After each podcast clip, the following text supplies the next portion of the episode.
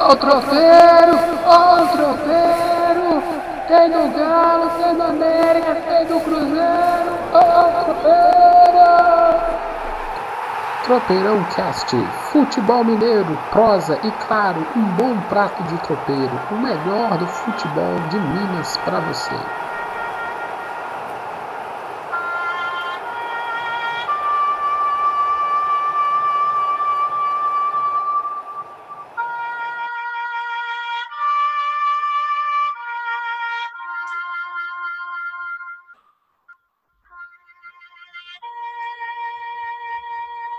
Tropeirão Cast na área, gente.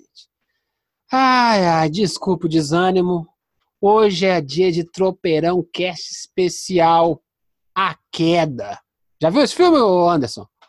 Já vi a queda do, do Hitler, né? Nossa, Hitler. muito bom. A única coisa boa que vai ter aqui hoje é a indicação, a queda. Se você não viu, arruma um jeito. Uma pena que esse filme não está disponível no Netflix, na Amazon. Depois, eu- um dia desse eu vou pesquisar e volto. A queda hoje é do cabuloso, celestial Cruzeiro. Meu nome é Giovanni Marçal, tô aqui chateado, mas aqui é espaço para reflexão. Sou jornalista e meu parceiro de resenha. E de tropeiro, e de quedas pela essa vida. E ô, já caímos bastante, já, Anderson? Bastante, um pouquinho. Já tô- caímos joelho- bastante. O joelho, o joelho já tá bem ralado já. Ai, quem conhece esses botecos de Belo Horizonte sabe o quanto que é, o joelho já tá esfolado. Vem, Anderson, tá tranquilo aí?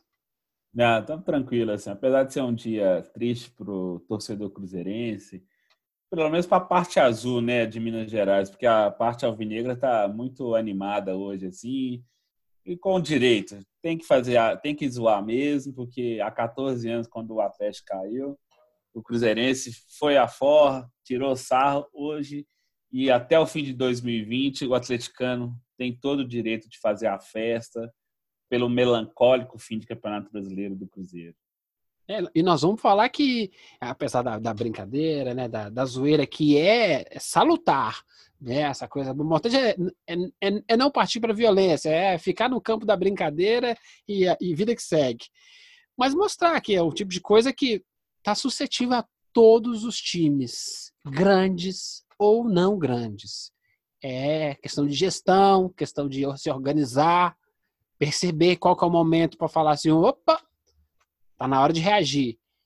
E nós vamos falar bastante disso, falar o que, que levou o Cruzeiro a chegar, como é que vai ser daqui para frente, fazer uma análise mais profunda, não ficar só nessa.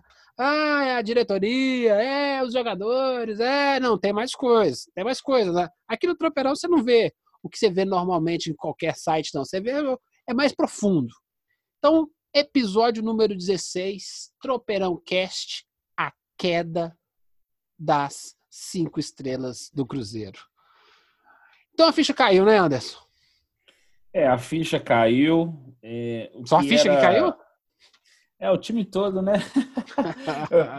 a, gente tem que, a gente tem que explicar para a meninada, assim, quando usa essa expressão a ficha caiu, que é a ficha telefônica, que Ah, usava para usava para usava para fazer as ligações durava três minutos então, quando a ficha caía que a ligação já estava indo embora então você tinha que colocar outra ficha gente eu, eu sou da época do cartão.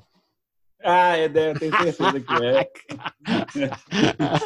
tenho certeza Que- ah, com certeza. Sou mais velho que esse cara ainda.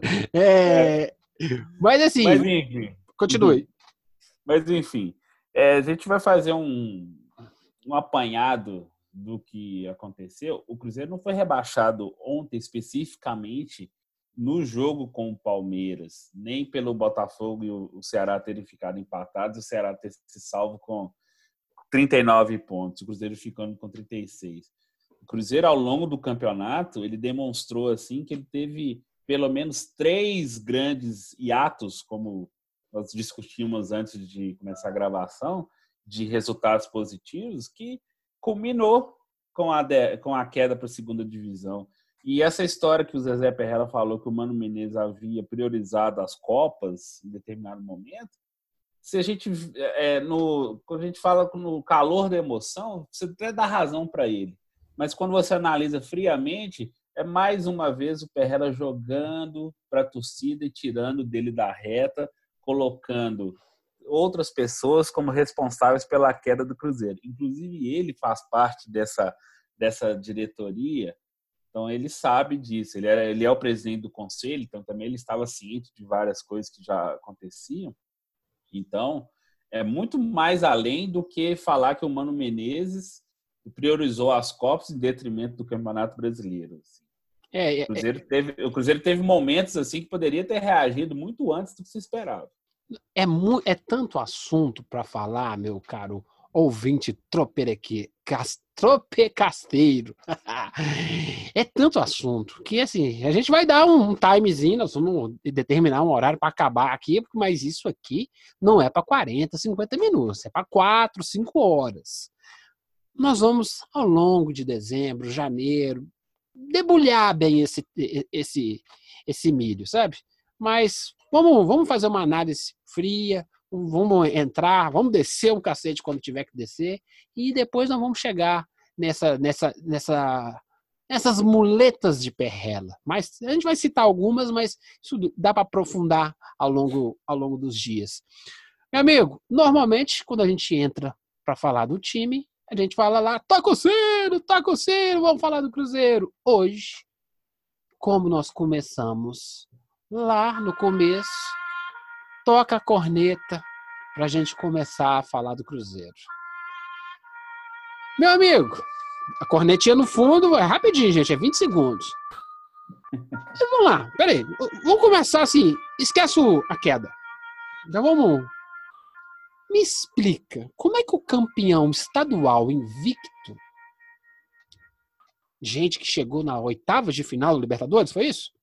Isso, oitava final de Libertadores. E chegou aonde na, na, na, na, na Copa do Brasil? Copa do Brasil. Semifinal da Copa do Brasil. Vamos lá, vamos voltar, minha gente. E eu acrescento mais uma coisa. Manda, Foi manda.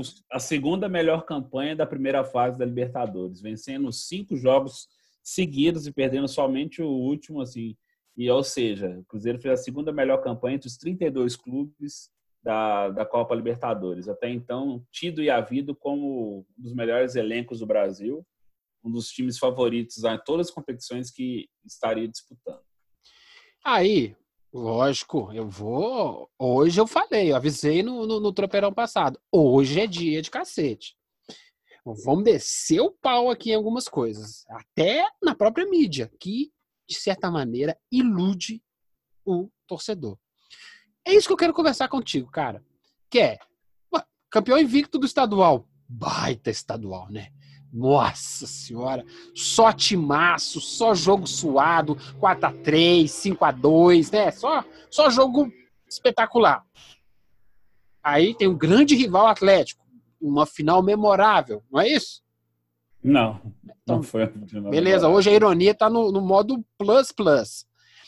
E aí, ah, que é, foi o não sei o que da Libertadores, a não sei o que, a, a, a a segunda, melhor, melhor, campanha, melhor, campanha, com esses grupos de Libertadores cada vez mais, mais estranhos, né? Que você, tem um que pega o grupo da morte, o outro pega o clube das babas. E aí usam isso como referência que, olha, tá bom, tá bom para quem, para cara pálida. E chega na semifinal da, da Copa do Brasil. Ok. Explica como é que um time dito pela nossa mídia e engolido por nós torcedores como um time acima da média, termina o ano rebaixado. Aí nós temos, aí nós temos que fazer uma análise assim bem criteriosa, assim com uma série de coisas. Primeiro, Campeonato Mineiro. Campeonato Mineiro, todos os estaduais, eles não podem ser base de comparação para nada em relação a torneios em âmbitos internacionais e nacionais. Porque você tem um nível técnico muito inferior. Por exemplo, o Campeonato Mineiro vai começar em, janeiro, os clubes começam a trabalhar, começam a formatar os times em dezembro. Final de novembro, início de dezembro, eles começam a contratar. Contratam aqui, contratam a colar. Ou seja, os times têm pouco mais de um mês de preparação, são jogadores assim que é, com passagem por clubes menores, assim, então não tem grande relevância no cenário esportivo nacional. Então você tem um campeonato de nível técnico baixo que normalmente Atlético Cruzeiro, às vezes o América, lá, vão lá e abocanham o título assim. Então, golear o Boa, o Vila Nova, a Caldense, a URT, é, em alguns momentos assim, não, não dá uma ideia patrocinense, tudo, tudo não bem. dá uma ideia, não dá uma ideia de potencial de time não. E assim, isso acaba enganando o torcedor que o time está bem. Aí você pega para você migra assim, ah, não, o Cruzeiro também disputou uma Libertadores, estão com jogos internacionais, só que aí nós temos outro problema. O grupo do Cruzeiro na Libertadores era muito fraco, muito fraco, com Huracan, da Argentina, o Cruzeiro ganhou lá e aqui, é, Huracan.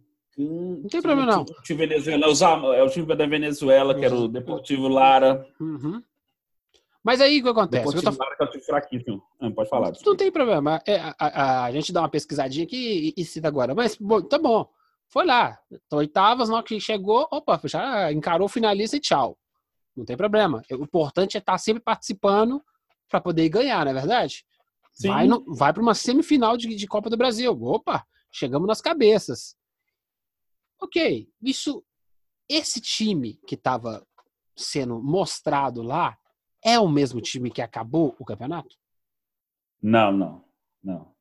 Esse time teve mudanças drásticas em alguns, algumas peças assim. A gente tinha comentado em algum outro tropeiro que ele perdeu duas peças assim muito importantes assim principalmente no meio de campo. Perdeu Lucas Silva, Lucas Romero, que eram volantes que conseguiam fazer a ida e a volta e garantir a segurança dos dois laterais, tanto do, do Egídio, que é um lateral que marca muito mal, quanto do Orejuela e do Edilson, que eram, são jogadores que avançam mais. O Orejuela ainda tem um poder de marcação melhor, que ele tem um preparo físico melhor e tem mais resistência. O Edilson já é um jogador frágil tecnicamente, pior ainda na marcação, e que ele dependia muito dessa proteção do, dos cabeças de área. O Romero conseguia fazer isso, porque o Henrique ficava mais plantado perto da zaga, então ele garantia uma proteção extra para a zaga, enquanto o Romero ficava salvava a pátria, tanto na esquerda quanto na direita. O Lucas Silva, que era seu reserva imediato, também tinha essa mobilidade. Só que o Cruzeiro também perdeu outros jogadores assim que poderiam ser importantes. Perdeu o atacante Raniel, foi vendido para São Paulo, que é um jovem que tinha uma explosão física bacana, então ele poderia em alguns momentos mudar o panorama de uma partida.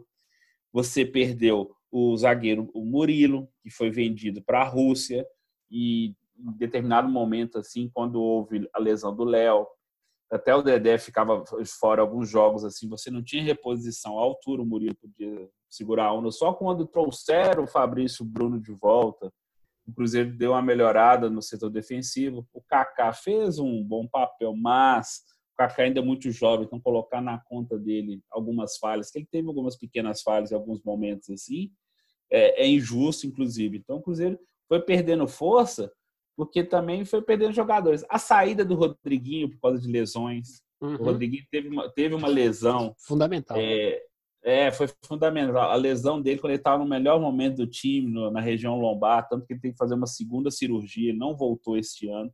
A gente vai poder discutir isso, assim, porque houve um, um gerenciamento muito ruim do time, assim, em vários aspectos, assim. É, é, é nisso, é nisso, o, o ouvinte do Tropeirão Cast, que nós estamos construindo uma narrativa. Isso aqui não é simplesmente, ah, vamos ficar falando, falando abobrinha aqui, não, sabe? Aqui tem pauta, as coisas tem, tem roteiro. E aí eu tô te provocando, Anderson, porque aí eu quero que a gente a gente está montando a história do ano do Cruzeiro. Ok, saiu na Libertadores, foi eliminado dia 30 do 7, mais ou menos, não foi? Que é, que é o último jogo final.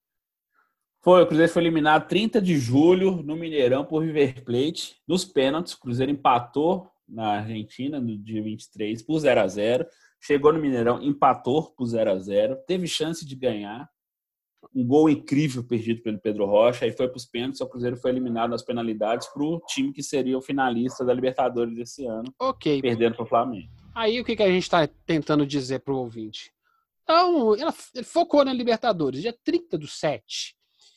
É, o Cruzeiro era 16 do campeonato. Não estava na zona de rebaixamento Tava na zona do agrião lá. Mas era o quê? Décima segunda rodada. Mais ou menos dia 27 do 7. Então, na rodada seguinte, eu acho que perdeu para o Atlético e entrou na zona de rebaixamento. Tudo bem, faz parte. Continua o time focado na Copa do Brasil. Copa do Brasil joga contra o Inter, perde. O último jogo é dia 4 do 9, 4 de setembro? 4 de setembro, 3 a 0 Internacional, eliminação do Cruzeiro na, na semifinal da Copa do Brasil, lá em Porto Alegre. Ok, 4 de setembro. Então, o Cruzeiro, no dia 1, 1 de setembro, ou na próxima rodada, dia 8, do, 8, 8 de setembro, ele era 16 colocado também. Ou seja, quando o Cruzeiro, ele, isso aí é na 17 rodada do, do Brasileirão, ele deixa a Libertadores na 12, deixa a Copa do Brasil na 17. Ok. Felizmente, a gente focou nas Copas, perdeu as Copas, estamos na zona da confusão, mas não estamos na zona de rebaixamento. 17 rodada. Ou seja, temos um turno, 19 jogos, mais dois para poder conseguir fazer. Para se recuperar. Ô, Exatamente. Para ter aquela pausa dramática. Sim. Me explica. Por que, que não deu tempo? Na verdade, tempo não faltou. É, vou só fazer um. Fazer, rebobinar um pouco a fita aqui e e, pegar uma, uma, frase do Zezé Perrello depois da, do, da queda no jogo Palmeiras, falando que o Mano Menezes privilegiou demais as Copas em detrimento do brasileiro. Mas, quando você pega o aproveitamento rodada a rodada e esse prazo de 21 jogos que você acabou de citar, da 17 até a 38 rodada do Campeonato Brasileiro, Cruzeiro um turno mais dois jogos para se recuperar sem as, as distrações, entre aspas, apontadas pelo gestor de futebol cruzeirense, sem as distrações da Copa do Brasil ou da Copa Libertadores da América, então não faltou tempo, não. Então, não, essa ideia de que faltou tempo para recuperação, de forma alguma. A gente pode avaliar que houve, além do mau gerenciamento do time de futebol, nós podemos falar que houve um excesso de proteção com os jogadores considerados medalhões assim que não estavam rendendo e que não houve continuidade no trabalho do Rogério Ceni que queria tentar fazer uma reformulação. E também podemos falar que o Abel Braga chegou para ser o paizão desses jogadores e acabou também não conseguindo implantar nada com 14 jogos pela frente assim. Então, tempo não faltou. Faltou gestão, faltou avaliação correta do time tecnicamente, fisicamente, e até você colocar, é, fazer as mudanças que eram necessárias, inclusive de ambiente de grupo. Mas tempo não faltou. Faltou desempenho, faltou trabalho correto e faltou observar, observar que se a coisa estava indo para o brejo, se a coisa estava indo a, ralo abaixo, faltou humildade de admitir que mudanças eram necessárias, mas mudanças internas e rápidas assim. Então, mas foi, isso mostrou só a arrogância da diretoria que comandou o Cruzeiro até outro dia, agora está sendo desfacelada, desmontada, de perceber que o time tinha toda a capacidade para modificar o cenário que tinha, 21 jogos, são 63 pontos, e nesses 21 jogos o Cruzeiro não conseguiu mudar. Nós falamos no no último tropeiro, antes da queda, que até essa antes da última rodada, o Cruzeiro tinha feito 18 pontos no primeiro e outros 18 pontos no segundo, no segundo turno. E continuou com o mesmo percentual, foi 18 no primeiro, 18 no segundo, ou seja, não houve evolução. E... A evolu... Pode, Por que, que não houve evolução? É, não, tô, houve evolução. Tô, estou sedento, estou, estou como aquela, aquela, aquele tacape do Negan no Walking Dead, sabe? Cheio de, de arame farpado. Continue, continue. Não houve evolução justamente porque houve uma avaliação de que este elenco que estava é, trabalhando no Cruzeiro seria capaz de modificar o quadro a qualquer momento. E isso, a, a torcida do Cruzeiro aceitou essa ideia porque foi ventilada assim por grandes veículos, grandes jornais de todos os, os, espectros assim que acreditavam que a chance era zero. Você ter um elenco com Thiago Neves, Fred, é, Robinho, Henrique, é, Fábio, Orejuela, Edilson, Dedé, Léo, etc., que esse elenco seria capaz de rebaixar o Cruzeiro. Entretanto, esqueceram de avaliar o desempenho do time, que o desempenho do time não conseguia produzir dentro do campo o que no papel ele seria, é, teoricamente seria capaz de apresentar. o Cruzeiro não conseguiu vencer CSA, não conseguiu vencer o Havaí, foram dois empates. O Cruzeiro não conseguiu, foram um empate uma derrota, na verdade, para o CSA. Não conseguiu vencer o Havaí, empatou lá e aqui.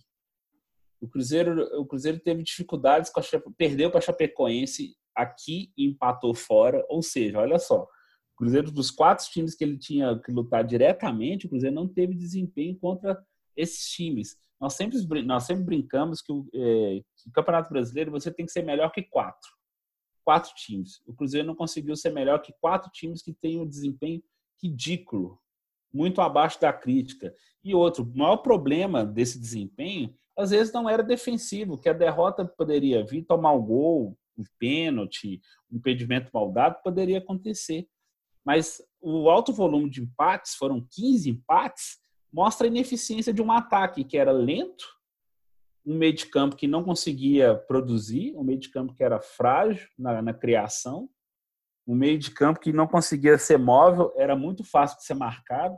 Por quê? Porque você tinha jogadores assim que eram só conseguiam jogar fixo na posição. A bola só tinha que chegar no pé deles para eles conseguirem é, produzir alguma coisa. Então o Cruzeiro se tornou previsível, o Cruzeiro se tornou fácil de ser marcado e nenhum treinador que veio, exceto o Rogério, não é porque o Rogério ficou pouco tempo, tentou fazer alguma mudança. Com o Mano Menezes, ele não conseguia sair do seu estilo manobol de ficar de reativo, né, que o time ficava postado na defesa tentando contra-ataque. O Abel Braga não conseguiu implantar nada diferente no time, parecia que o Abel só entregava a camisa para os caras o Cruzeiro não tinha um preparo físico adequado para aguentar os 90 minutos, com um monte de jogadores veteranos. Nós já falamos aqui que o Cruzeiro tem uma média de idade de 28 anos, a mais alta do Campeonato Brasileiro. Então você não tinha oxigênio para o segundo tempo. O Cruzeiro não conseguia colocar em campo força para conseguir contra-atacar, atacar com mais intensidade. Se o Cruzeiro forçasse muitos 15 primeiros minutos do primeiro tempo, o, o nível físico do time caía drasticamente assim. Houve mal, esse mau gerenciamento fisiológico, se os caras não tinham condições de, de, suportar 90 minutos de alto nível, tinha que trabalhar melhor, tinha que fazer escalações que poderiam suportar, ou começar a parte do jogo com um, com um jogador e sabendo que você teria que fazer uma troca, ou fazer a mudança, ou escalar um time um pouco mais jovem, dar uma mesclada. Tem esses fatores assim, você pode considerar dentro de campo os principais. Essa Não. falta, essa falta de desempenho que o time tinha por mau gerenciamento assim dos atletas que tinha, já que tinha esse elenco, esse elenco tinha que ser trabalhado para conseguir suportar as 21 rodadas que faltavam para conseguir salvar o Cruzeiro. E aí o que acontece? Vamos aprofundar. Então, se a gente for pegar o aproveitamento final do, do Cruzeiro no campeonato deu 31%. Opa, caiu, tá caindo, tá caiu mais uma coisa aí. É que eu bati, eu bati no computador aqui, pode seguir. Só que a gente pegar a 17 rodada, o aproveitamento do Cruzeiro é de 35%. Da 17 rodada até a última, o Cruzeiro subiu um ponto percentual. Chegou a 36% na décima, na décima na trigésima rodada. Ai, nossa, até, até engasguei. Que é. E depois vai cair. Ou seja, da 17 até o final, o Cruzeiro não evoluiu o aproveitamento. Ah, não venceu, João, só empata, essa coisa toda. É muito óbvio. Só que se a gente. Agora, vamos pegar de novo. O Cruzeiro teve sete vitórias ao longo do campeonato. Quando a gente debruça em cima, em cima dos números, a gente percebe assim, ó, o Cruzeiro na terceira rodada já tinha duas vitórias. Ele venceu a segunda e a terceira rodada. Ele só foi voltar a vencer no primeiro turno lá no final. Ou seja, se eu tirar essas duas derrotas das primeiras, das primeiras, das primeiras rodadas, o Cruzeiro só teve cinco vitórias. Duas a mais dentro do primeiro turno. E sabe quantas vitórias o Cruzeiro teve no segundo turno? Três vitórias. Três vitórias em um turno. Que é justamente. 19 jogos, né? É, não, e que a gente está falando assim, ah, eu tinha um segundo turno para recuperar. O Cruzeiro conseguiu vencer três vezes. É um absurdo. E eu acho que o Rogério Ceni viu isso, tentou mudar isso. E aí começou a dar problema. Só, eu preciso de um outro tipo de rendimento. Porque eu acho que quando você se debruça em cima do, dos problemas, assim, ó, por que, que esse, esse time empata tanto e perde tanto? Não é porque o setor defensivo estava ruim. É que ele estava apanhando demais. Para você, o setor defensivo apanhar menos, você tem que atacar mais, você tem que bater mais no setor defensivo do outro, e aí você dá tempo de respiro para sua defesa. Isso é óbvio em qualquer esporte. Não estou falando de futebol. E aí que eu acho que o Cruzeiro, que é o, o ponto distinto que deu a grande falha, que é ali, ó. No momento, o Rogério Senna, ele vai falar assim, ó, precisamos fazer um, um reajuste do nosso aproveitamento. Se eu reajustar agora, a gente vai chegar no campeonato com os quatro pontos necessários para passar o Ceará agora. Era só quatro pontos que precisava. Não precisava fazer um campeonato maravilhoso, só precisava de quatro pontos a mais. E aí a gente analisou, o ouvinte, que é o Cruzeiro teve três grandes lacunas dentro do campeonato. Lá no comecinho, após essa, essa, essa série de duas vitórias, o Cruzeiro ficou da, quadra, da, quarta, da quarta rodada até a décima quarta rodada só empatando, perdendo, empatando, perdendo, empatando, perdendo. Que é justamente nesse período Copas. Que aí, chegando no 17 o 17 rodada, que a gente já falou, o Cruzeiro já tinha sido eliminado de tudo. Eliminado da Copa do Brasil e eliminado da Libertadores. É nesse outro momento você tem uma essa primeira lacuna, ela tem 11 jogos vitória é, com derrota e empate. Ele volta a vencer, ali já na, voltando da Copa do, da, da, Copa do Brasil da Libertadores, e volta a perder durante perder e empatar durante oito jogos consecutivos nessa volta. Quando ele voltou, em vez dele começar a reagir, ele levou oito rodadas para vencer de novo. Meu Deus do céu. Aí chega, tem a, vi, a vitória do, do, do, do Rogério Senna no Cruzeiro 1 um, um, São Paulo 0. Não, Tem não, lá. Essa, aí, aí, é, aí, já, Vasco, né? Não. Cruzeiro já, e Vasco 1 a 0. Isso, Cruzeiro e Vasco. Cruzeiro, Cruzeiro e Vasco é lá é, é, é, é essa vitória antes dessa, dessa série de oito derrotas. E aí você tem no Cruzeiro e São Paulo, já com o Abel, umas, algumas vitórias, aquele respiro do período Abel, e vem a parte final, que é nove jogos da 31ª rodada até a 38ª rodada sem vitórias, só empate e derrotas. Ou seja, da quarta até a 14ª, da 18ª até a 25ª e da 30 até a 38ª. Esses são os períodos empate derrota. Como teve muito poucas vitórias, você tem buracos dentro do caminhamento do, do Cruzeiro. E esses buracos, eles se encaixam com esse, ó, oh, eu estou dedicado à Copa, opa, acabei de voltar da, das, das, Copas e não, não peguei ritmo, muda para o Abel, o Abel dá aquele respirozinho, mas não é, não é o bastante para sair da água. E aí ele volta a empatar, perder, empatar, perder, empatar, perder, e não dá tempo mais. O que, que você tem a dizer aí sobre essa leitura? A gente pegou, eu peguei a, todo, todo o campeonato para entender esses dois, três buracos. 11, 11, 11 derrotas empates, 8, 8 derrotas empates, 9 derrotas empates. Esses três pedaços do, do, do, campeonato. do campeonato Brasileiro do Cruzeiro. Ou seja, o Cruzeiro ficou das 38, 28 rodadas ou perdendo ou empatando. É nesse, nesse buraquinho que a gente fez, né? Que é, esse, é, só nesse buraco que a gente, só nesse intervalo que nós analisamos aqui. Ficou 28 jogos perdendo ou empatando, aí as justificativas que nós, que nós estávamos falando sobre é, priorizar Copas, etc., elas foram por água, por terra, porque havia, além do, dos intervalos da, da, de, as Copas, a eliminação nas Copas, o Cruzeiro teve, por, justamente por causa dos Jogos da Libertadores, a Copa do Brasil, que os outros times brasileiros disputavam, semanas inteiras para trabalho. Semanas inteiras.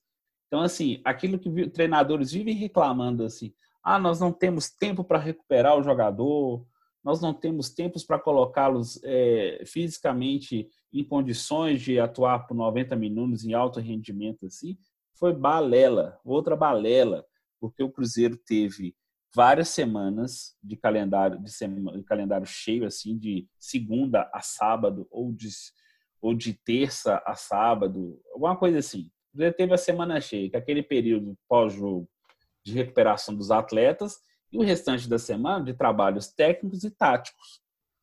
E o que, acontecia no Cruzeiro? Você não tinha noção de como eram feitos esses trabalhos técnicos e táticos, porque todos os treinadores, incluindo, aí a gente pode a gente está defendendo o Rogério Senna aqui, mas incluindo ele, fechavam os treinamentos assim. Então você realmente não tinha noção se realmente o, o time estava trabalhando com mais afinco, se estava tentando uma, uma coisa diferente taticamente, ou alguma jogada ensaiada. Você não via nenhuma jogada ensaiada do Cruzeiro. O Cruzeiro tentava, basicamente, em momentos de desespero, chuveirinhos na área, bola na área, bola na área. Sem, não eram passes. É, jogava na área, seja o que Deus quiser. Quem gente vai lá, disputa a bola e a gente vai tentar fazer o gol. Teve, um, teve uma partida, foi contra o Havaí, foram 51 bolas alçadas é. na grande área. Mas, Isso... pode, pode contar. E isso mostra que não havia nenhum trabalho técnico, tático, para o Cruzeiro tentar desenvolver para penetrar nas, nas defesas adversárias. Porque, como o Cruzeiro se tornou um, um time previsível, você não tinha um trabalho de jogada pelas laterais, porque os laterais não conseguiam avançar, ou você não tinha um ataque mais móvel, porque você tinha um centroavante quando o Fred jogava que basicamente ele, ele se tornava um, um, terceiro zagueiro porque ele ficava encostado no zagueiro e não conseguia trabalhar a bola, fazendo só o trabalho de pivô, porque não conseguia ter mobilidade com uma tabela. Você tinha um Robinho em péssima fase. Robinho deu cinco passes para gol em 2019 em 53 jogos. Ele deu cinco assistências. Ou Robinho seja, não, esse não cara não, não, esse cara não pode jogar no meio de campo de um time de alto nível. Sim, é o cara que, que, o, que o time dependia para dar aquele passe em profundidade, o, passe que, diferenciado. A questão toda, aí eu não tenho os números, eu sou o cara dos números aqui no Tropeirão. Qual que era a média dele na temporada anterior? E na anterior, anterior? E na anterior, anterior, anterior? Que números de assistências dão um subsídio para que ele seja um jogador do nível do elenco do Cruzeiro? O problema é que nós estamos comprando muito jogador baseado no, no seu currículo. É currículo mesmo, não é currículo não. E, e aí, vamos que vamos. O cara não entrega. O cara não tem nível de assistência baixa. Não joga no meio de campo. É volantão? É tirador? É falou assim, ó, se, ou o cara tem um nível de assistências X, ou ele tem um nível de roubo de bola Y. O legal é quando tem, o cara tem os dois no meio de campo, né? Se esse cara tem os dois números maravilhosos, contrata. Ah, não, esse cara é bola. Esse cara é igual, como é que chama? Tem um jogador lá, como é que chama o lateral que jogou? Adilson? Edilson? O Edilson. Isso, joga pra caramba. Quantos rebaixamentos que esse cara teve? Me conta aí. Quatro. Quatro. O Edilson é tetracampeão em rebaixamento, foi rebaixado com o próprio Atlético Mineiro em 2005 ele foi enxotado, ele não foi coisa, ele foi enxotado de Belo Horizonte, do Atlético, pelo Lorissandro, já falecido, o técnico Lorissandro, que via nele assim, um jogador displicente na marcação, pior ainda no avanço. e displicente de grupo também. O Edilson já tinha, já trazia com ele essas pechas assim há muito tempo. Aí caiu ele ainda caiu ele caiu com o? Atlético Paranaense e com, e com o Botafogo. O Atlético Paranaense em 2011 e com o Atlético Paranaense, ó, com o Atlético Paranaense em 2011 e o Botafogo em 2014. Chegou aí para o Corinthians também. Corinthians não quis ele mais lá, porque também não conseguia ter esse poder de reação. Chegou no Grêmio, o Renato Gaúcho conseguiu montar um esquema, aqui que nós falávamos que o Romero fazia, que protegia ele, que o, os volantes do Grêmio protegiam o Edilson de uma forma que ele não comprometia a defesa. Mas aí foi um trabalho do treinador. Não, é, é-. É, tem, gente, tem gente que coloca o colete, tem gente que treina, né? É uma, uma coisa é a geração tele e a outra geração é, é o que vai, é o que tá, vai- é o que tá tendo. É, o que eu, que eu quero, a gente tá, tá no primeiro item, que é do campeão invicto estadual até o rebaixamento. Ok. Foi displicência, Anderson? Foi. De quem? É displicência. Nós temos que. Mas de quem? que De quem? Entendeu? eu não tô querendo achar, achar, achar O único culpado? É, o único culpado não, mas eu quero que você, que você entre assim, porque pela que análise que, que a gente faz aqui, é uma displicência, dava tempo. Ah, não, vai, vai, vai, vai. Nós somos o Cruzeiro. Nós somos o. Como é que é? O time grande não, não cai. É, o cabuloso. Não, não tem nada. Assim, isso são é, muletas mu- muletas mentais, né? Para você. Assim, ó, ah, ah, eu nunca vou falir, eu tenho muita grana. Grande demais para quebrar. É, justamente. Ou grande demais para cair. todo mundo morre no final. Não existe quem não morra no final da história. Pode durar 100, 102, 110, mas 150 é difícil. Estou fazendo Sim. essa metáfora justamente para mostrar assim: se gerir errado, graças ao bom Deus, agora cai todo mundo no Campeonato Brasileiro. Não tem mais a síndrome do Fluminense todo mundo que fizer errado vai comer o pãozinho que o diabo assou na segunda divisão. E tá certo, é legal, é muito legal. Isso mostra a maturidade do nosso futebol. O que eu quero saber de você é: houve displicência do time do Cruzeiro? Então, aí eu tô falando o time não é só quem joga em campo. Quando Do viu que saiu das Copas, dava Uhum. tempo e, e eles. Sei lá. É. Ah, Ah, aí nós vamos, aí nós vamos ter que entrar agora no, no outro, no aspecto extra-campo, uhum. né? Para conseguir é, é, desenhar esse cenário assim da displicência. Houve sim essa displicência, porque você tocou no ponto. É, que clube grande não cai e que, e que em qualquer momento esse elenco do Cruzeiro poderia reagir. Essa ideia ela foi introjetada no próprio elenco que tinha um excesso de confiança para não falar arrogância, que eles poderiam é, mudar a situação a qualquer momento. E, A diretoria também acreditava nisso, tanto que acobertou os jogadores considerados medalhões em vários momentos, porque além dos altos salários, é aquilo que você comentou uma vez: se o cara ganha muito, ele tem que jogar para ele, ele provar que realmente ele merece aquele salário.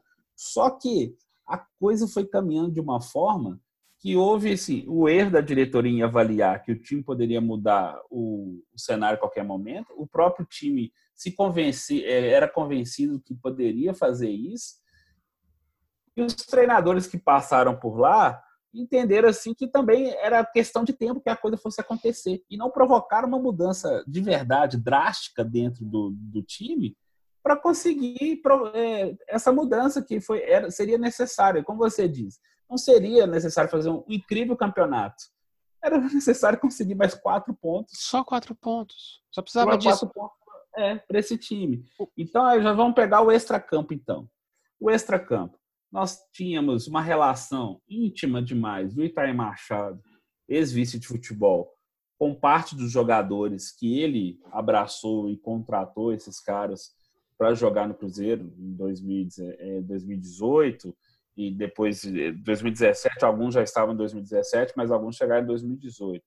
Então ele abraçou esses caras como seus amigos, assim. O Itaí era o dirigente amigão dos caras, assim. Então nunca tinha uma bronca, nunca tinha uma chamada de verdade, nunca tinha uma reunião séria. Ele era o cara que gerenciava o futebol do Cruzeiro. Era o cara que tinha a chave do cofre, era o cara que fazia os contratos, era o cara que chamava os jogadores para ter uma conversa.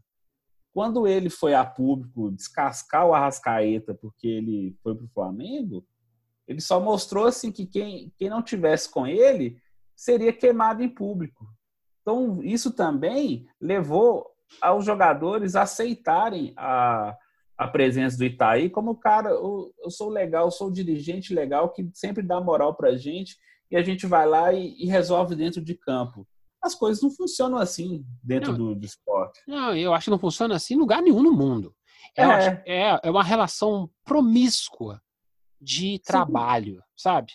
E aí, o que acontece? Lógico, o dirigente enfeitiça, né? O, o, o, o, o trabalhador, jogador. no caso o jogador, o jogador finge que concorda, defende em coletiva, aquela coisa toda, mas na hora, claro. que, o bicho, na hora que o bicho pega, ele percebe só, meu filho, cada um, cada qual é cada qual. E foi exatamente o que aconteceu. E aí, porque... quem que se queimou uhum. nessa foi o Thiago Neves. O cara de uhum. maior aprumo técnico não pode jogar as últimas rodadas. Quem é que perdeu com isso? O Cruzeirense que, que ficou precisando de quatro pontos. O torcedor que queria assim, cara, eu só precisava de um golzinho aqui, meio gol ali, mais meio gol aqui, e juntasse quatro pontos nas cinco rodadas finais. E aí o que acontece? Qual, qual foi o resultado das cinco rodadas finais do Cruzeiro? Cinco derrotas. Cinco derrotas. Cruzeiro, dos últimos 15 pontos, não conseguiu pegar zero. É aproveitamento zero nos últimos, nos últimos rodadas. Você, na hora que você tem que dar um sprint para ganhar São Silvestre, não, vamos falar, a volta da Pampulha, aqui São Silvestre, o que é? Que é, que é, que é, que é Minas, que é tropeiro. Você consegue 0%, pô. É 0,0%. Isso, isso é inadmissível numa gestão. engraçado que essas cinco últimas derrotas do Cruzeiro só mostram assim que como o time empatou 15 vezes no campeonato, se tivesse empatado 19, seriam mais quatro empates, ele teria salvo também, teria, não teria não teria caído, porque ele teria os quatro pontos necessários. E essa, pra... coisa, essa coisa da displicência que eu tô falando, que assim, você tem uma displicência dos jogadores que fazem assim, ah, eu acredito aí que esse cara é parceiraço nosso, vai dar. Ah, vamos lá, vamos lá, vamos, vamos na piscininha que dá tudo certo. Usei essa figura aqui de propósito. E e na hora de, da cobrança chegou, foi assim: não, não, relaxa, relaxa que vai dar tempo. E aí, quando o Perrela vem, falei assim: Pim, já era. Agora, agora, agora vai vir o, o, o outro jeito, né? O jeito, o, o old fashion, né? De, de gerir futebol. Vamos dar uma pressão, ver o que vai dar. Aí a meninada foi tentar entregar e falou assim: ó, cara, o que eu consigo dar é isso. Para você reverter isso, você precisa do dobro. Não dá para botar 22 em campo. Mas sabe o que aconteceu também com essa, em relação a essa pressão do, do, do Perrella? Realmente o Perrella tentou, é, como ele era um dirigente das antigas, anos 90, né, anos 1990, é, Eurico Miranda, Zé Perrella, é, Juvenal Juvencio, São Paulo, também já falecido. Uhum. É, vamos botar a pressão nesses caras que eles vão ter que eles vão ter que entregar dentro de campo. Mas essa é uma geração de, de atletas muito mimada. Não, é, é outro nível. É, eles são muito mimados, eles são muito melindrosos. Assim. Se você pressiona demais, eles se sentem acuados, eles reagem de uma forma é, agressiva. Eles vão, atualmente, com redes sociais, eles vão com indiretas via redes sociais, não é nem via imprensa mais, é via redes sociais. E tem outra, o amor do, do Itaí com os jogadores, ele foi meio que minando em alguns momentos, porque o Cruzeiro começou a atrasar salário. É, amor, amor. Não paga a conta pra você ver, não. Se, se, você, não, é... se você não gole. Se, se, você, é famoso. Não dá assistência, não, pra você não, você não ganha uma gaia na cabeça. Isso Exatamente. Em então, todas as modalidades de, de relação amorosa. É, então esse amor, esse amor era assim, ótimo, o dinheiro tá pingando na conta, tá tudo bem. Tá começando a pingar, aí dá, uma, dá um migué aqui, não joga colar, já, já começa a fazer. E essa falta de. Esse problema das contas do Cruzeiro foi por um descontrole financeiro, com é, contratos absurdamente altos dentro da receita do clube. O clube que tinha quando o Wagner Pires assumiu, pouco mais de 400 milhões de reais de dívidas. Essa dívida ela saltou para 700 milhões em menos de um ano. Isso com salários A folha salarial do Cruzeiro é maior que a do Flamengo, campeão brasileiro da Libertadores. É um absurdo isso. É, e, e nós, vamos, nós vamos pegar o tropeirão e depois nos dedicar a essa, essa vagabundagem do, do, do, do meio administrativo do Cruzeiro. Hoje, não, a gente não vai se aprofundar muito, mas assim, isso é um dos itens do manual do rebaixamento, não é? Essa, esse descontrole. Porque é justamente só, vou tratar todo mundo com amor, mas eu tenho um descontrole aqui. A, o fluxo de caixa não tá legal, tá fechando negativo, negativo, negativo, vai dar um prejuízo no final do ano. E aí você, opa, para dar uma ajustadinha aqui, eu não vou pagar o salário. E aí você começa a perder não, digamos, o cara, o cara não, não joga mole o jogo. O cara não chuta o pênalti de propósito para fora. Eu não acredito nisso, não. Mas, mas ele tá desconcentrado. Mas eu acredito que o cara treina menos.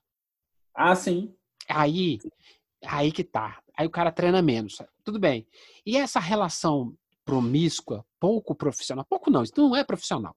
Essa, essa relação não profissional de gestão de futebol com o jogo futebol, quando ela é colocada ao lado de, uma, de, um, de alguém que está fazendo um negócio sério, vou citar novamente o Fortaleza.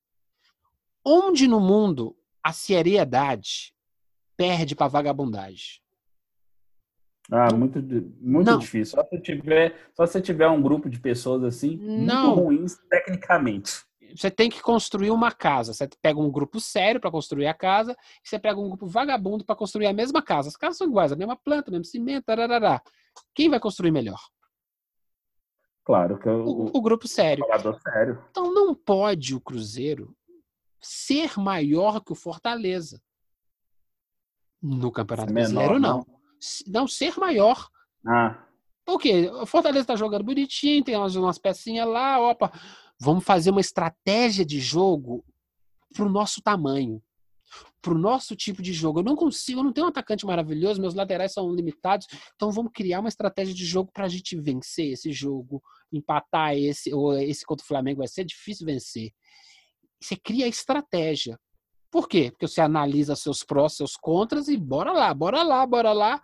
Tá lá, o, Fortaleza tá na Sul-Americana e o, e o Cruzeiro na, na, na segunda divisão.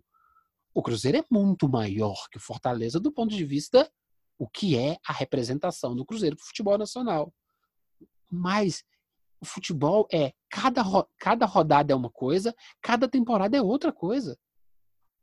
Você tem que jogar sério. Né?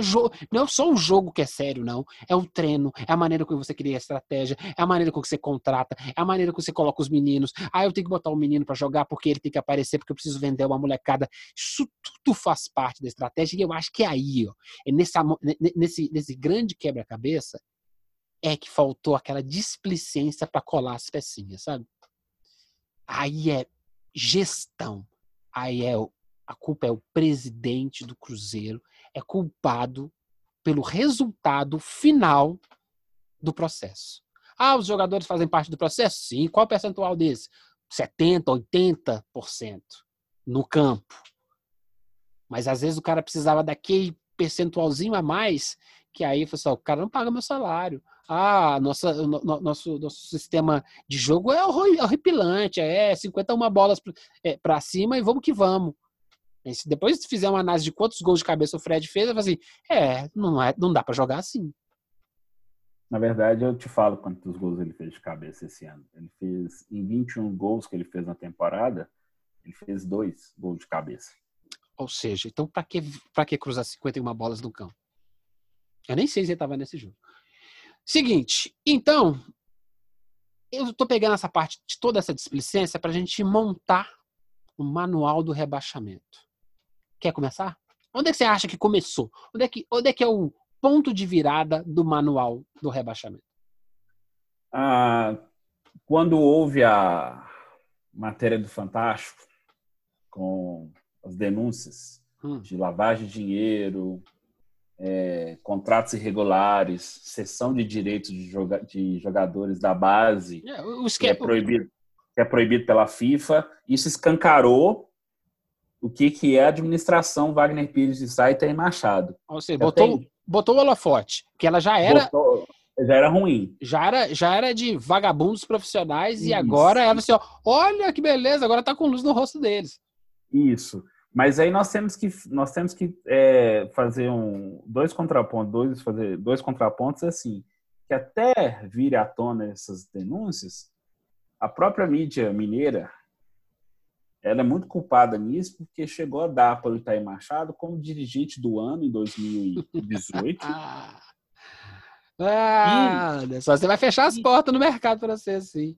E comprava, e comprava a narrativa de que na venda do Arrascaeta, o Arrascaeta, o Arrascaeta era um traidor forçando, forçando a sua saída. Na verdade, já naquele momento os problemas financeiros do clube já estavam aparecendo internamente, só que eles não eram vazados, eles não apareciam para a torcida ainda. Tanto então, assim, é que é, tanto o, Cruzeiro é... ainda, o Cruzeiro ainda deve o time do Arrascaeta, parte lá o defensor do Uruguai, que tá, esse processo está na FIFA. E o Uruguai, o Arrascaeta queria que esse que esse valor fosse quitado, que foi da compra dele. O Rascaeta foi comprado em 2015, gente. Inclusive, tem cinco anos que tá devendo esse time lá do Uruguai, que é pequenino. Assim. Tanto esse é. começou aí. Peraí, tanto é que é justamente no balancete, no lançamento estranho dos valores do Arrascaeta, não é? Isso. Que é, surgiu. É, que surgiu as primeiras análises de balancetes do Rodrigo Capello lá do, do, do, da, Globo, Esporte, do Globo Esporte, que mais tarde vão virando outras coisas e vão achando. Então, assim, lá da venda do Arrascaeta começa essa escancarar, olha, há algo de errado acontecendo. Beleza. Próximo, não, a, a, coisa, a, coisa, a, coisa é assim, só complementar isso assim. Até para quem não é contador, quem é da contabilidade, como eu, Gilvan e, e os outros jornalistas assim, percebeu que você nunca faz um lançamento de um determinado, de uma receita no balancete que você recebeu no ano, você recebeu em 2019, você não, você não lança isso no ano anterior, não. É irregular. Justamente, é contra a lei.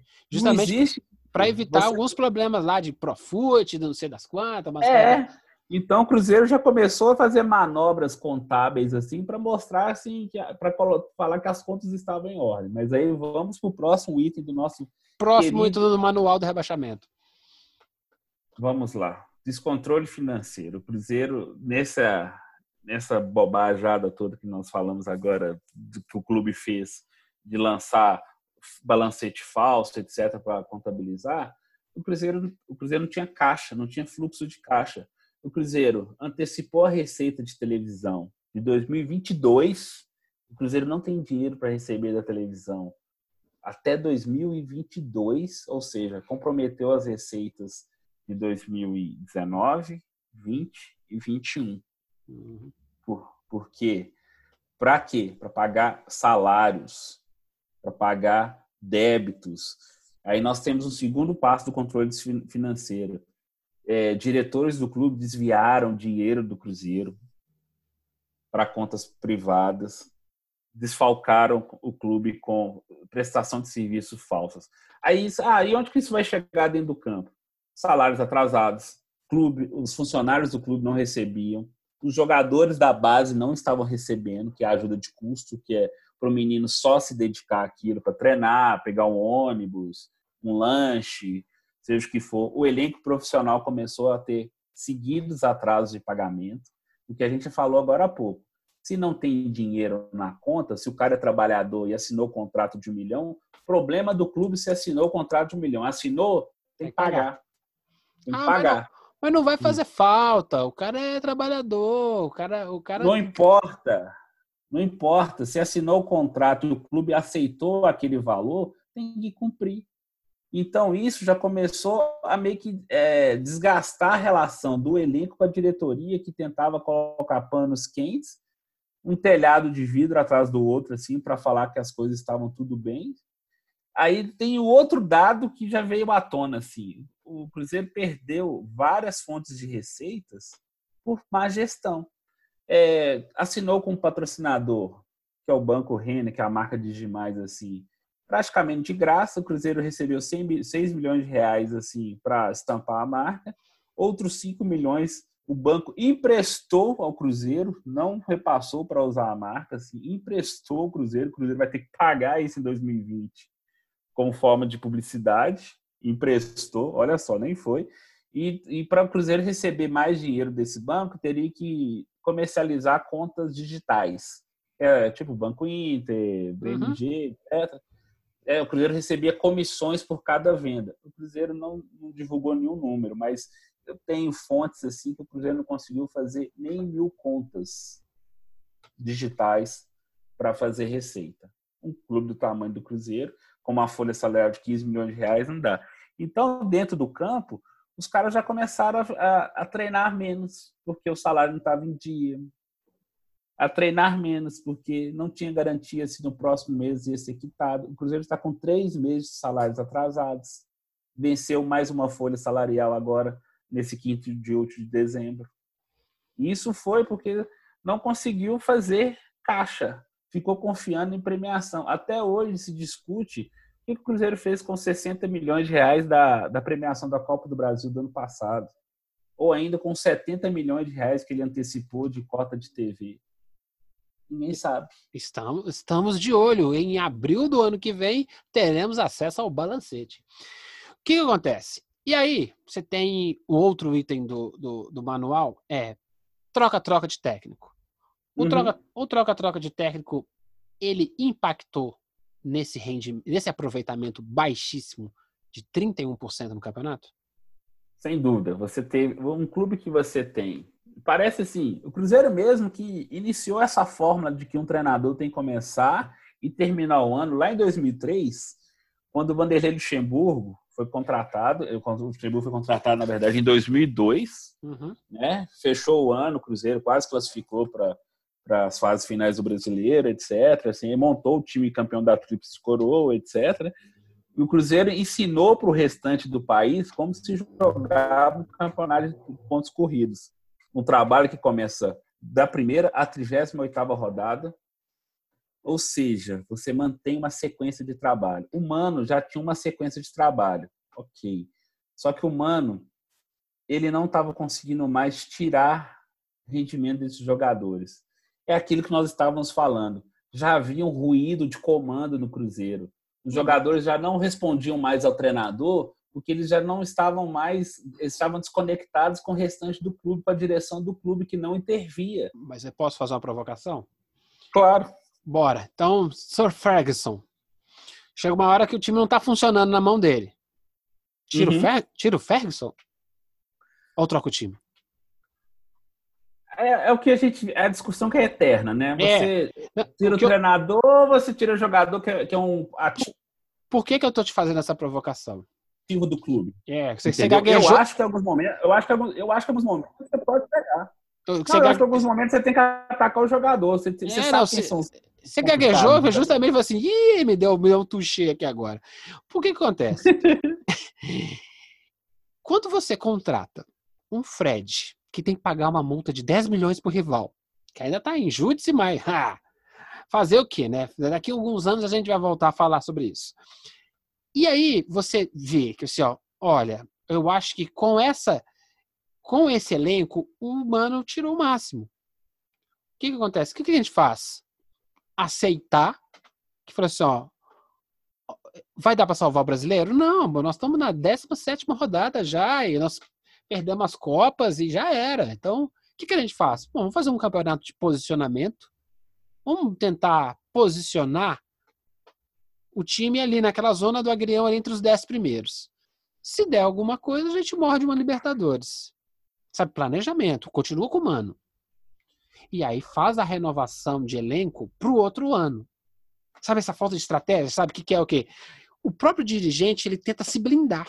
Por quê? Porque ele, se ele, se ele manda ó, os jogadores embora no final do ano, o que vai acontecer esse ano, ou seja, a estratégia Não, dele foi errada. A, barca. a estratégia dele foi errada. Ele falou assim: ó, eu mantenho o mano, fico brincando aqui, o Atlético com esse time pedante, a palavra boa, ficou a três pontos Não, acho que é, perdeu, né? Perdeu no final, não perdeu pro Inter. Perdeu do Internacional. Ficou a é. seis pontos, podia ter ficado a três pontos, ficou a seis pontos da vaga da Libertadores, da pré-Libertadores. Por que, que um time médio, jogando mais ou menos, não conseguiria ficar ali e brigasse pela vaga? Ou o time do Cruzeiro não teria chance de ser melhor que o do Inter que o do, que o do Corinthians? Eu acho que tinha. Só que aí você tinha que manter só. Ah, tem uma série de derrotas, vão mandar o mano embora. Ah, a torcida também está querendo.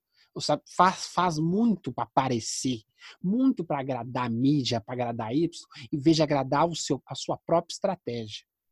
Vai precisar vender menino agora no final do ano. Vai vender menino barato. Vai, vai ser, vai ser baseado, vai ser supermercado. Se, eu, se eu sou time, se eu sou um time brasileiro, eu arranco o Kaká e o Ederson, né? O, é, eu arranco, eu arranco o Kaká e o Ederson do Cruzeiro a preço de banana, porque quem está precisando de dinheiro é eles. Não, Gilmar, ainda tem um outro aspecto nessa coisa da falta de comando, assim, que o, o Fred e o Mano Menezes, eles nunca foram amigos. O, quando o Mano era técnico da seleção brasileira, eles trocaram farpas via imprensa diversas vezes, que o Mano não convocava, ele é artilheiro do Brasil, que não sei o que e tal. Anos depois, é compreensível por que, que o Mano não fazia, porque o Mano sempre é, pensou no ataque mais móvel, assim, com jogadores que ficavam flutuando dentro da área. O Fred sempre foi o centroavante mais fixo. Tudo bem, há 4, 5 anos o Fred era mais jovem, ainda conseguia ter uma mobilidade melhor. O Mano entendeu isso no Cruzeiro e começou a evitar escalar o Fred em alguns momentos. E o Fred, assim, o Fred com a carinha de bonzinho dele, assim, na verdade, ele é ele é bem traiçoeiro em alguns momentos, assim, se ele tiver que colocar, fritar o treinador, ele frita. E ele ajudou a iniciar o processo de fritura com o Mano.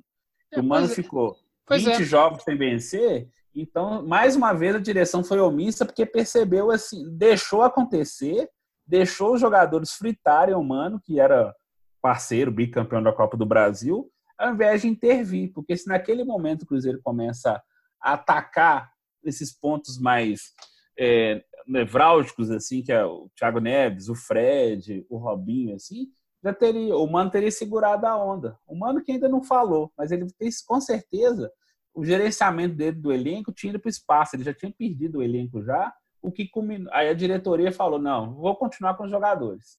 Obrigado, Mano Menezes, tudo de bom. Vamos tentar outro cara. Aí vem o segundo cara, Rogério. E Rogério sim. dá no que dá. Ou seja, segundo o diagnóstico, que tem alguma coisa errada na relação do elenco. Não vamos aprofundar, não, até para a gente ser, ser conciso. Ok, segundo o diagnóstico, você vê duas vezes onde está a doença e onde está doendo. Paga de novo o técnico. Paga, ainda paga não sei quantos milhões para fazer uma transação estranhíssima, né? Ele é, pagou, pagou um cá. milhão de reais para fazer a, a, pagar a multa rescisória, né? Do, do Mano, ó, do Mano do Fortaleza. Rogério, Fortaleza, e um contrato de 600 mil reais até 2020. Só que como esse contrato foi rescindido, o Cruzeiro ainda deve 1 milhão e 900 pro, o Rogério. Que beleza, para quem tá precisando de grana. Ok. E aí, entra no Abel e fala assim, Abel, eu tô precisando é um... Simbora, vamos, na, vamos, vamos de galerão e bora é o Cruzeiro doido para cima deles. E o Abel não consegue. E o Abel, aí acontece, é, é, eu sou um grande fã dele. Do ponto de vista de, de, estratégia de jogo, nem tanto. Ele, quando ele conseguiu bons resultados, time, os times eram maravilhosos, como aquele time do Inter, campeão do mundo, campeão da Libertadores. É, ele vem de um resultado fraco no bom elenco do Flamengo. As coisas não funcionaram com ele. E ele vem para o Cruzeiro e as coisas também não funcionam. Por quê? Porque o elenco é fraquinho, tem uma meninada ainda não está pronta, Ezequiel não está pronta, o David não está pronto, e aí não funciona. E aí que eu fico te perguntando, beleza. Nessa salada de fruta de técnico, o que me deixou pé da vida foi e esses jogadores ditos medalhões não abraçarem assim, ó, essa zebra agora é minha. Eu usei zebra porque a palavra é outra, viu, gente? Vocês sabem o que é, é com P chá comigo. Sabe? Síndrome de Romário. Dá bola aqui, dá bola para mim aqui, peixe. Deixa que eu resolvo. Eu não vi isso em Fred, em Robinho, eu não vi isso em Edilson, eu não vi isso Thiago em Thiago Neves. Neves. E aí são quatro. Um time é formado por dez na linha. O então próprio Dedé, o próprio Dedé que também se envolveu depois. De, é, assim, a, na, a, na, treta lá, beleza, mas assim, o, o Dedé ele podia ter comprometido mais em função até do, do, do das quizumbas e do machucado, é, mas o Kaká aguentou. E honestamente, do fundo do meu coração, se o Cruzeiro quiser ganhar grana, vende o Dedé. Passa... quem vai comprar o Dedé agora? Sei Baixa, machucado, com o joelho todo Sei ferrado. Lá, sabe? Tem doido para tudo no futebol brasileiro. Se quer fazer um troco, vende o Dedé. O Kaká dá conta. Ele, o Fabrício Bruno, dão conta do recado também, acho. Vai ter que jogar segundona. Não vai poder contratar ninguém, ninguém muito maior. Não, aí, agora é outra é, conversa. É, então o que acontece? É, no, no, a gente vai fazer o tropeirão do futuro do Cruzeiro aí. Porque... Com certeza, é. A gente vai até no finalzinho aqui, já está com mais ou menos uma hora. O que eu quero dizer é isso, beleza. Manual do rebaixamento. Junta isso tudo e aí você tem. Não dou entrevista. Eu tenho treta, eu tenho dirigente jogando pra galera e queimando jogador, jogador queimando dirigente. Hoje, um dia após o, o, o, o rebaixamento, o Thiago Neves versus Perrela. Sabe assim, o, o fato já aconteceu e o caldo continua derramando. Sim. Sem dúvida. Pode, gente, pode continuar. Gente, sim, porque a gente vê que, na verdade, é uma disputa de egos, ao invés. Não, não, não houve objetivo comum no Cruzeiro. Enquanto estava tudo bem, todo mundo estava rindo, sem problemas, ah, a gente está ganhando, não sei o que e tal. Isso, quando veio, vieram as primeiras dificuldades, só mostrou que era um grupo emocionalmente frágil, podia até ser esportivamente bom, mas era um grupo emocionalmente frágil, porque não aceitava ser contrariado, contestado, e quando as dificuldades apareceram, eles não conseguiram reagir. Nós mostramos aqui números, nós mostramos desempenho, nós mostramos problemas de relacionamentos com, os, com o treinador, com a direção, etc. E a gente só é, viu que isso refletiu dentro do campo porque não havia coesão como time. O time não era coeso mais. O time não conseguia se desenvolver. O time não conseguia ter uma performance, é, no mínimo, satisfatória. No mínimo. Porque se você tem um elenco de 15 milhões de reais, você quer que esse elenco te dê retorno. Ah, você pode falar comigo, Anderson, mas o Cruzeiro perdeu Murilo, Raniel, Lucas Romero, Lucas Silva, etc. Tudo bem, mas ainda permaneceram Thiago Neves, Dedé, Léo, Fábio, Edilson, Orejuela, Fred, é, depois o Pedro Rocha, que foi uma decepção na temporada chegou muito caro e não conseguiu apresentar nem um décimo que ele jogou no Grêmio. Foi uma grande decepção. Você tem a direção super omissa que foi exposta por causa de. Ainda bem que o bom jornalismo fez, nesse caso, um favor, expôs toda a tristeza que foi a gestão Wagner Pires de Sá. Treinadores assim. Nós, o, o Rogério diagnosticou o problema, como o Adilson diagnosticou depois a mesma coisa no Cruzeiro. O, o erro foi de até na preparação física, o diagnóstico foi, foi acertado, do Adilson e do Rogério, que havia uma falha na composição, na construção física desses atletas, assim. Emocionalmente, os caras controlavam o clube. Por quê? Porque eles não estavam recebendo, então a diretoria fechava os olhos e falava, não, não, deixa os caras fazer o que eles quiserem, que eles vão lá e resolvem. Então, o Cruzeiro fez na íntegra, acrescentou ainda itens para o manual do rebaixamento, com essas disputas é, externas entre dirigentes jogadores, afastamento de jogador por causa de balada, é, vídeo jogando para a torcida, falando que vai assumir a bronca, que quer continuar para 2020, etc. Enfim, o Cruzeiro fez tudo que poderia ser feito para ser rebaixado. E olha que os outros times tiveram muita força para cair, além do Cruzeiro. O Cruzeiro fez mais força. É, e, e, e, o Cruzeiro conseguiu ser rebaixado no ano em que o Ceará salva-se com 39 pontos. Foi, pior da história. É uma obra-prima. Então, o que acontece? Porque eu, o que eu quero finalizar, a gente ia falar do futuro do Cruzeiro, não vamos deixar para o próximo, pro próximo tropeirão. Eu quero usar isso para o exemplo dado pelo Cruzeiro de um time coeso, interessante, vindo de campeonatos nacionais, ganhou o Copa, Campeonato Brasileiro, ganhou Copa do Brasil, né? Você vê que é, é, tem uma estrutura. Ele entra no ano de 2019, campeão invicto, é, é, finalista lá na, na, na, passou para a segunda fase da, da, Libertadores, semifinalista da, da Copa do Brasil. Ou seja, não é um time, é um time para acabar com, com nota azul, né? O famoso 60%, passou de ano, bora para as férias e, e curtiu o Papai Noel. Era para ser esse o ano do Cruzeiro. Não deu, não deu para ganhar nada, deu para ganhar só o Mineirão lá, mas tá bom, foi, foi, foi regular. E é possível que um time levemente ajustado, ele simplesmente degringole por causa de falta de gestão. E não precisa ser um ano, dois anos. Se o cara errar seis meses bem erradinho, o cara pode cair. E aí eu tô falando de time gigantesco como o Cruzeiro. Sim. Eu, ainda eu te dou uma informação, isso assim, como é que a coisa é tão é tão um jogo de vaidades e falta de profissionalismo que a atual direção do Cruzeiro ela tá para ser é, para sair do clube, vão, vão antecipar as eleições. Aí, teoricamente, assim, não, nesse momento, assim, então a diretoria já vai pedir, vai renúncia, já vai sair.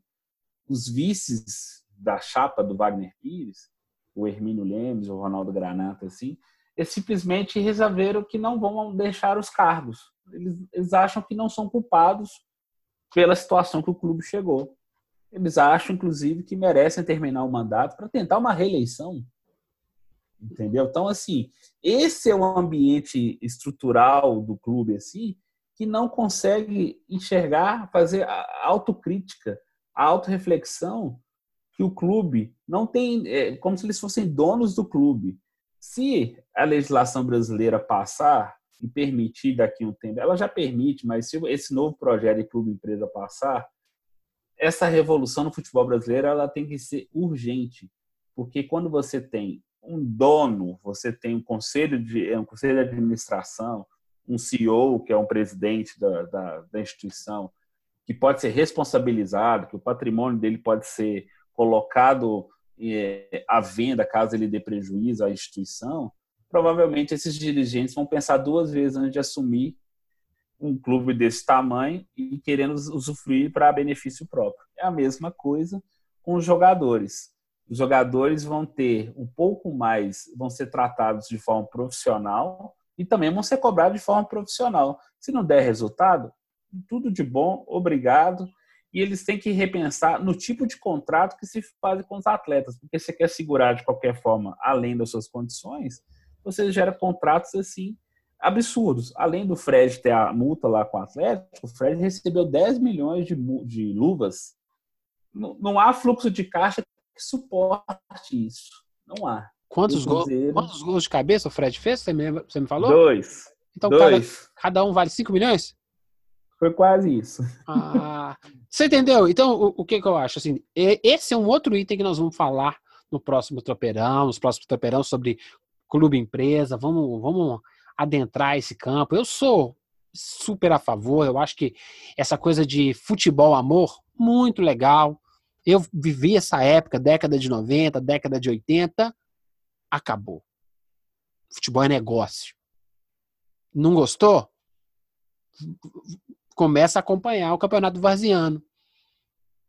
Você quer? É, tudo vai fazer Copa Campe... Campeonato, é, adoro o Tatiaia, adoro, adoro ir nas finais lá no, no, no, Independência, super legal. Tropeiro, cervejinha, suco de laranja, e, e é legal, você tem, você tem módulos. Agora, esporte de alto nível tem que ser tratado de alto nível. Espero que aconteça com o Cruzeiro o que aconteceu com o Inter, o que aconteceu com o Corinthians, o que aconteceu com o Grêmio. Com o Palmeiras. Palmeiras. Vasco. É, o Palmeiras, o Palmeiras e o Vasco ainda não, porque eu não quero usar esse exemplo. Que é, Inter, Grêmio e Corinthians caíram e voltaram fortes. Corinthians é ótimo exemplo, que voltou gigante, voltou campeão da Libertadores, voltou campeão mundial. O Grêmio ganhou recentemente a Libertadores, que, mas é um programa, é um processo maior. Mas sabe assim, é isso que o Vasco está fazendo hoje, sabe? De tá vendo um rival gigante? Não, a gente é grande também. A gente passou por um momento de gestão Eurico, gestão Perrela, gestão, sabe-se lá. A gente quer passar para o nível de cima. Às vezes, passar para o nível de cima leva 10 anos de trabalho. Eu não estou com pressa. Eu sou torcedor. O torcedor, ele vai continuar apaixonado. Puto, feliz, ele é um apaixonado. Agora, a, o, o, fazer futebol, ele não tem que ser apaixonado com o vice-presidente que é agarrado. É um, é, é um, é um eixo excessivamente político e político normalmente está associado com coisa ruim nesse país nosso, né? E tem que ser profissional. Eu quero é que chegar agora nesse novo mundial de clubes que vai ter aí, juntando todo mundo, que vai ser um negócio, um evento de mídia, chegar um time brasileiro e meter a chinelada nos Real Madrid da vida. Ah, mas não consegue, os jogadores são maior. Como organização, com profissionalismo, tu vence tudo. Tudo. Você tinha time, o time do Brasil de 94 era hiper organizado. Talvez não fosse o melhor time da Copa do Mundo de 94. Mas tinha o Romário, tinha o Bebeto, estava organizadinho, ninguém passava naquele meio de campo, caixa. Tá faltando é isso, sabe? A gente criar uma boa estratégia de gestão, essa estratégia passar para dentro do campo, e aí, pessoal, o time funciona. O time não é lindo, mas o time funciona. Meu amigo, falamos quase tudo? Falamos quase tudo desse momento chato para a torcida do Cruzeiro, mas eles têm que entender uma coisa assim. Se chegou nesse ponto, que é o momento que a torcida tem que se unir e pensar que a vergonha vai passar. Isso pode acontecer com todos os grandes clubes, não só do Brasil, mas do mundo. A Juventus de Turim já caiu, o Milan já caiu. Fiorentina. Fiorentina. Aí nós podemos pensar lá na, na Espanha, o Atlético de Madrid jogou segunda divisão. Então, assim, o River Plate na Argentina jogou segunda divisão. Um dos maiores exemplos da América do Sul, né? Sim, o caiu, River hoje. Caiu para cair, para subir é. de pé mesmo. É, o River ganhou nos últimos três, quatro anos duas Libertadores, assim. E chegou na final numa terceira, que foi com o Flamengo agora, assim. Então, é, a queda não vai acabar com a instituição. A instituição é quase centenária, vai fazer 99 anos agora, 2 de janeiro, está pronta para o centenário. Isso talvez vai mostrar um caminho que o Cruzeiro possa se reerguer a ponto de viver dentro das suas possibilidades, buscar objetivos maiores assim e repensar essa estrutura política dentro do clube, que era baseada em troca de favores, em conchavos, em tomar lá da cá, em autoritarismo. Se isso reflete dentro do campo de futebol, porque alguém permitiu que isso acontecesse. E quem permite normalmente, como o Gilvan fala, são os homens engravatados, são os colarinhos brancos. Quem permite isso normalmente alguém é quem ordena. Então, às vezes, assim, ninguém faz deliberadamente uma perda de pênalti, chuta uma bola para fora, etc.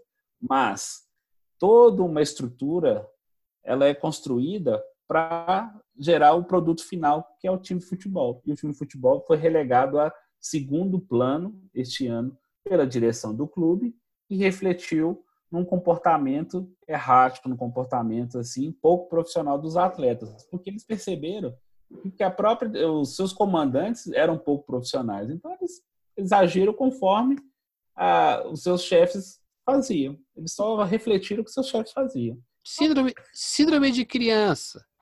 Ele é. copia o que a mãe e o pai faz. Se não tem é. profissionalismo do, do chefe que vem, por que eu vou fazer aqui embaixo? Aí quando, opa, deixa eu acordar, porque senão eu vou jogar a segunda divisão ano que vem. Ah, não deu, é, ficamos rebaixados. É, vou ter que procurar meu empresário, porque no segunda divisão eu não jogo, não. Sim. E aí quem perde de novo? O torcedor. É, o time do Cruzeiro, o torcedor. Ah, não, vamos fazer um esquema aqui para fazer uma rescisão. Eu abro mão, eu abro mão do meu salário, eu abro mão do, da, da, de 50% da multa. Ele não vai abrir 100%. Possa, pode ter certeza. E aí vai, vai tentar lutar? Ah, beleza, vamos para júdice e daqui 7, 10 anos tá lá o Cruzeiro perdendo dinheiro de um problema que o cara já até aposentou jogando. Então, assim, devagarinho, eu acho que pode ser um, um, um caminho interessante para a evolução do olhar do Cruzeiro, estou falando na entidade, para com o seu negócio, futebol. Sim. Ele já Eu vou. Eu, Pode falar. Eu queria, eu queria deixar só uma provocação para o torcedor, para ele responder para a gente lá no nosso Twitter, né? O arroba tropeirãocast, tropeiralcast, e no nosso e-mail, tropeirãocast.gmail.com é, ponto .com, se ele aceita, dentro de todo esse contexto, que o Thiago Neves jogue a Série B pelo Cruzeiro. Nunca! que o Thiago Neves está dizendo que quer ficar em 2020 para ajudar a reerguer o clube, assim, que aceita até reduzir o salário. Nunca! Então, torcedor, olha lá, responde pra gente lá se você topa ou não. Nós vamos até colocar uma enquetezinha no nosso Twitter lá e ver se o torcedor vai topar ou não. Próximo tropeirão, quinta-feira tem tropeirão de novo, esse é especial. Nós vamos falar um pouquinho de se aceita o Thiago Neves de novo? O cara não joga os jogos finais, porque o Perrela não quis. E agora vai jogar a segunda ano? Hum. Ou será que o Corinthians não quer? Ah, você que nos responde. Manda pra gente. Meu amigo Anderson, ótimo, foi muito bacana. A gente falou de, a gente falou de rebaixamento sem ficar talvez batendo nas mesmas coisas, deu um olhar mais um pouquinho mais amplo, né? A gente talvez saiu da, da, do clichê um pouquinho. É porque é fácil, né? É, é fácil ficar só elencando, porque muitos dos que estão batendo agora. Eles alisavam, ah, alisavam antes. Alisavam, passavam pano, falavam que eram críticas exageradas, que eram perseguição da imprensa, perseguição da mídia, perseguição dos rivais, dos opositores, assim. Esse é o problema de quem cria inimigos é, virtuais, invisíveis. Você acha que todo mundo está contra você, mas você esquece de olhar para o próprio espelho que seu maior inimigo é você mesmo. Foi o caso do Cruzeiro. O maior inimigo do Cruzeiro foi ele mesmo. Ah, e se foi você que sujou, tu limpa. Simples assim. A vida é muito simples. É, vai lá e resolve. Vai lá e resolve. Pega o desinfetante, pega o paninho, vai lá e limpa. Vai demorar um ano. Cruzeiro, planeja o centenário já. Que isso, mano? Caiu agora. Planeja. Planeja o centenário. É isso mesmo. Quem sabe a gente ser campeão brasileiro no, no centenário? Como assim?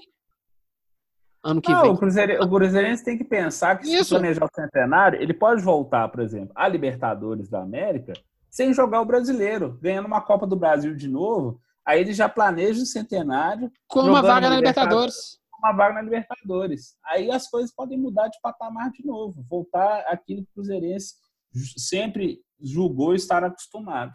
Eu, eu, eu acho difícil ser campeão da Copa do Brasil ano que vem com o um elenco formado para atender a Série B. Mas sim, sim. não chegou semifinal com esse time? É. então dá para chegar mais longe. É possível, é possível. Meu amigo, um abração. Manda um alô final para os nossos, nossos ouvintes. Abraço, pessoal. Até quinta-feira o nosso tropeiro especial. E Cruzeirense, força na caminhada. O mundo não acabou, foi só um rebaixamento, é hora de seguir. Deixa os atleticanos zoarem, eles merecem. e ó, na Série B, com ou sem punição por causa daquela bobagem que fizeram no Mineirão, e a gente não citou aqui, porque senão fica dando ibope para vagabundo, cruzeirense de verdade tem que ir na Série B e ajudar lá no jogo contra o Sampaio e Correia. E gritar na orelha deles assim, ó, time gigante é desse jeito. A pressão é desse tamanho. E mostrar, porque mostrar na fineza só no jogo de Libertadores é mole. Quero ver no jogando a Série B mesmo. E lá. E lá e assim, ó, não, nós estamos juntos. Casamento é isso, é na boa e na ruim. Abração para todo mundo. Fica aquele abraço para todo o cruzeirense e o atleticano zoe com, com educação. Pode ir lá porrinhar o seu amigo cruzeirense, mas nunca com violência. Abração, Inter! Inter.